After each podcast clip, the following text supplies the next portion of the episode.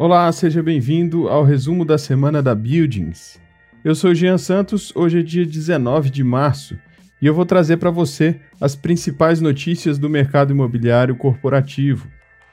Lembrando que você pode acompanhar o nosso resumo no YouTube, nas principais plataformas de streaming e também no portal da revista Buildings.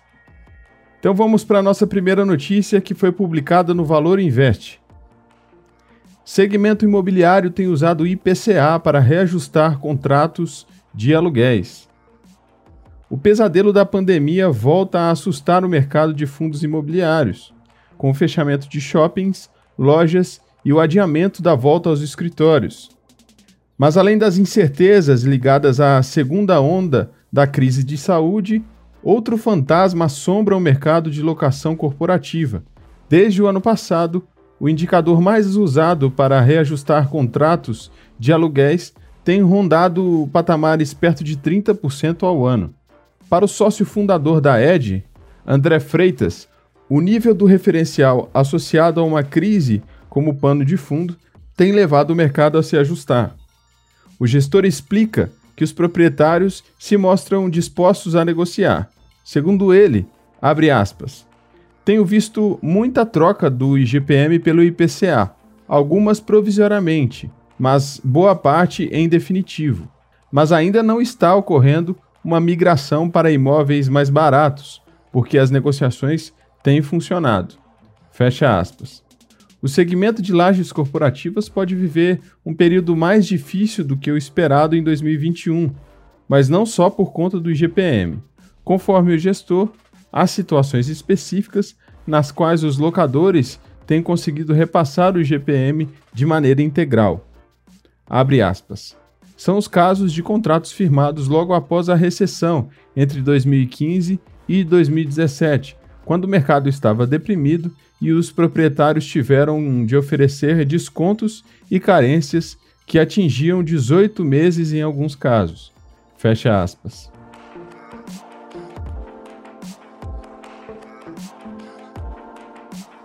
Próxima notícia foi publicada na Folha de São Paulo. Copom surpreende e eleva a Selic a 2,75% na primeira alta em seis anos. A escalada persistente dos preços levou o Copom, o Comitê de Política Monetária do Banco Central, a elevar a taxa básica de juros, a Selic, em 0,75 ponto percentual, a 2,75 ao ano. Isso ocorreu na última quarta-feira, dia 17. A Selic estava em seu menor patamar desde agosto do ano passado, a 2% ao ano, como resposta à crise gerada pela pandemia. A decisão de aumentar o juros surpreendeu porque veio acima das expectativas do mercado. A maior parte dos economistas consultados esperavam uma elevação de 0,5 ponto.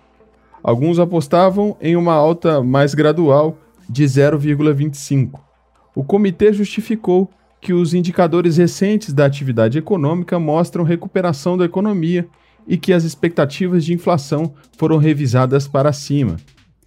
Segundo o texto, uma alta mais acentuada da taxa de juros reduz a probabilidade de que a meta não seja cumprida este ano. Os membros do Copom consideram que o cenário atual já não prescreve um grau de estímulo extraordinário, como juros muito baixos. O PIB encerrou 2020 com um crescimento forte na margem, recuperando a maior parte da queda observada no primeiro semestre e as expectativas de inflação passaram a se situar acima da meta no horizonte relevante de política monetária, pontua o comunicado da decisão.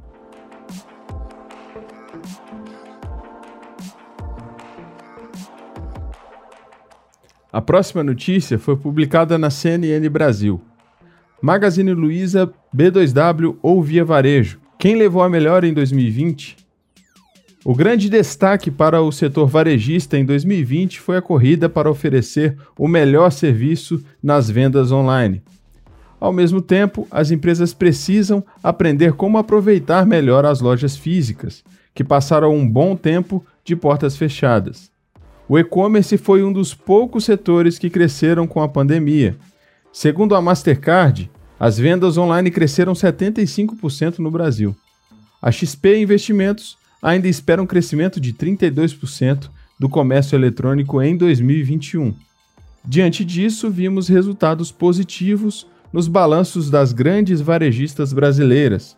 O EBITDA, lucro antes de juros, impostos, amortização e depreciação da Via Varejo em 2020 foi de 2,9 bilhões de reais. O do Magalu apresentou 1,5 bilhão de reais e a B2W 950 milhões de reais. Apesar dos fortes números da Via Varejo, 2020 tem outro dono, o Magazine Luiza. Esta é a opinião da maior parte dos especialistas consultados, embora o Magalu não seja unanimidade. Para especialistas, o Magazine Luiza foi o escolhido pelo enorme potencial de gerar valor usando as lojas físicas. A empresa é pioneira na estratégia de integração das lojas com o e-commerce e, mesmo com as restrições de circulação, as vendas cresceram 11% nas lojas físicas.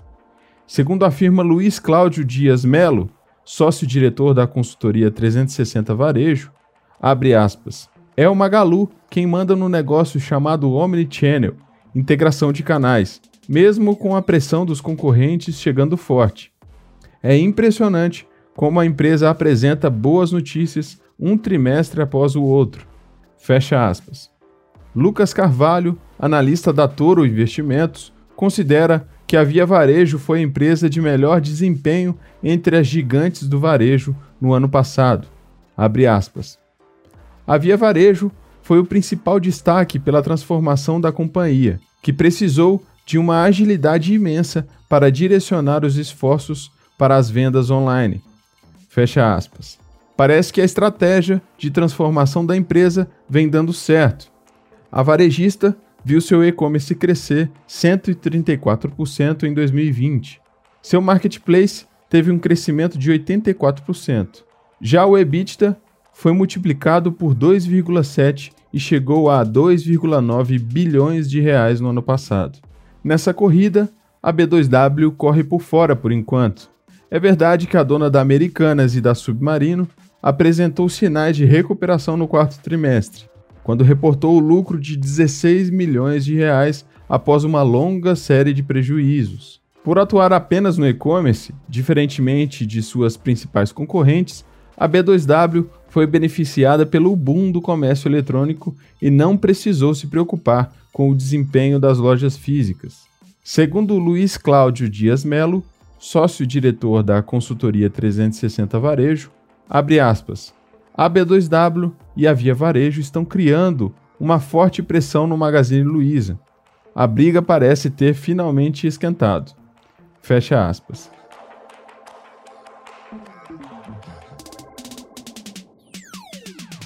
A próxima notícia foi publicada na Folha de São Paulo e trouxe alguns dados da Buildings. Mercado de escritórios de alto padrão termina 2020 com vacância alta. A taxa de vacância dos imóveis comerciais de alto padrão em São Paulo fechou o ano de 2020 em alta e deve subir ainda mais a partir do segundo trimestre. Isso porque serão colocados no mercado cerca de 130 mil metros quadrados em lajes de escritórios, o percentual de espaços vagos está entre 17,2% e 22,4%, dependendo da consultoria. De 16,1% no último trimestre de 2019, a Newmark projeta que a vacância em São Paulo tenha chegado em 20,8% no fim do ano passado.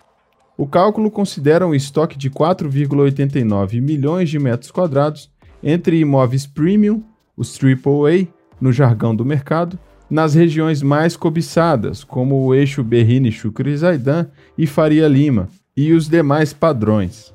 Nos cálculos da Buildings, a taxa de vacância desses imóveis em São Paulo está em 17,2%. O estoque total de edifícios corporativos na capital paulista chega a 11,2 milhões de metros quadrados, distribuídos em 1.560 prédios, Desses, apenas 247 são considerados de alto padrão. Para a JLL, a taxa de vacância ficou em 22,4%. A adoção do home office e a crise econômica decorrente da pandemia foram fatores de pressão sobre o índice de espaços vagos, mas não os únicos. A oferta também cresceu em 2020, ao mesmo tempo em que as empresas entregavam espaços ou desaceleravam contratações. Em seu relatório, a JLL diz que, apesar do saldo negativo, regiões como Faria Lima, Paulista e Chácara Santo Antônio terminaram o ano com ganho em área ocupada. A Buildings também destaca a região da Faria Lima como uma das que tiveram aumento na absorção líquida em 2020. De 1 milhão 257 mil metros quadrados ocupados no primeiro trimestre, em todos os padrões, a região fechou o ano com 1 milhão 273 mil metros quadrados. No mercado de imóveis comerciais, Berrini, Faria Lima e Vila Olímpia são chamadas de regiões primárias premium. Nessas áreas, apesar das devoluções terem crescido no ano passado, a oferta de prédios de alto padrão, os AAA, ainda é considerada baixa. Deve subir a partir das entregas previstas ainda para esse semestre.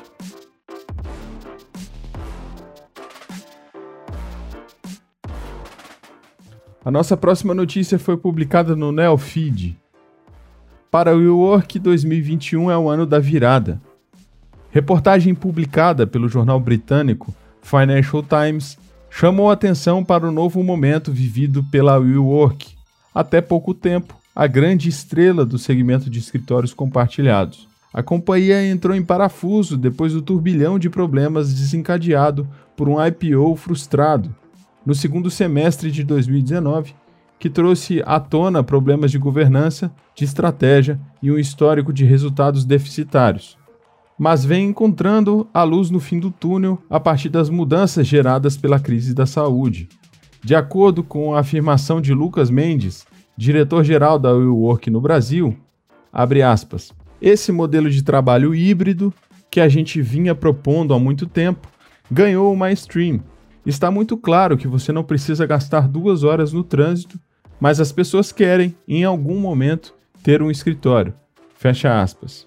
Ainda segundo o executivo, a aceleração dessa tendência já está refletindo na operação brasileira, já que as empresas com mais de mil funcionários já representam mais de 50% de nossos clientes, afirma. A lista inclui companhias como a Sky, que aderiu a essa tendência e firmou contrato com o WeWork no período. Entre aberturas e fechamentos de unidades, hoje a WeWork tem 32 unidades no mercado brasileiro. Antes de retomar os planos de expansão, a partir do segundo semestre, a empresa quer avaliar a abrangência de produtos que estão sendo testados no país e que vão ao encontro dessas tendências, como a alocação de espaços por hora. Antes de finalizar, também te convido para conferir os artigos e outros conteúdos na revista Buildings e também os vídeos produzidos no nosso canal do YouTube. Não se esqueça de nos seguir nas redes sociais. Eu sou Jean Santos, espero que você tenha gostado desse resumo. Te desejo um excelente final de semana e nos vemos na próxima sexta-feira. Um abraço e até lá!